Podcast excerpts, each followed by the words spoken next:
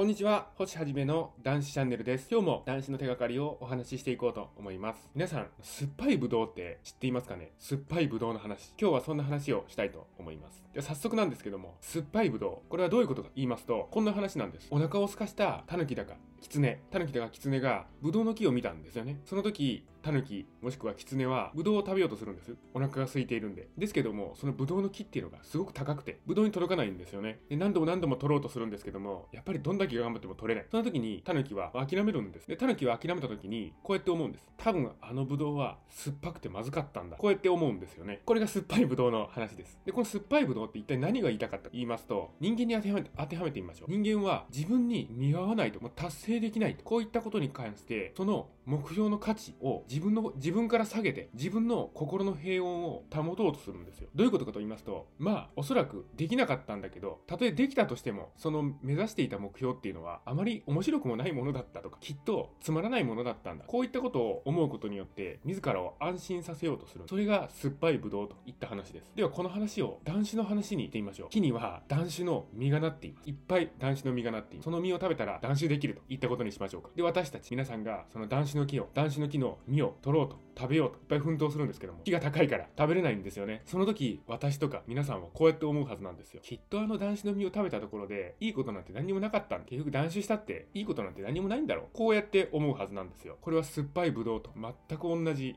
理論ですよね。ですけども、ここで考えていただきたいんですけども、断酒。この行為はあなたに見合っていないとか、もしくは達成困難、不可能だ。こういったものではないんです。断酒っていうのはちょいむずですし、あなたにバッチリ見合っていることなんですよね。そして、またもう一段階考えを変えてみましょう。次は断酒の木ではなく飲酒の木。これがなっているとしましょう。すごい高い木の上に飲酒の木がなっています。その飲酒の実を食べたら、もう毎日毎日飲酒習慣にどっぷり浸かるということになりますよね。ですけども、それを取ろう取ろうとしても届かないんですね。木が高いので。そんな時皆さんはこうやって思うはずきっと飲酒したっていいことないんだよ。あの飲酒の実を食べたところでいいことなんて何一つなかったこうやって思うはずなんですよね。どんどんどんどん飲酒の価値を下げていくということになりますよね。きっととあのお酒には猛毒が入っていたんだ。飲まなくてよかった。こうやって思うはずなんで。こういった具合に酸っぱいブドウ理論。これをふんだんに飲酒に活用してみてはどうでしょうか。どんどんどんどんあなたの中の飲酒の価値というものを下げて下げて下げまくっていきましょう。なぜならば、飲酒というのはもうあなたの人生には見合っていないんですよ。飲酒をしていれば、もうあなたの人生がどんどんどんどん暗いものになっていくんですよね。そんな飲酒があなたに見合っているはずはないんですよ。人生って何かに向かって、目標に向かって突き進んでいる時って、本当にこれでいいのかなとか、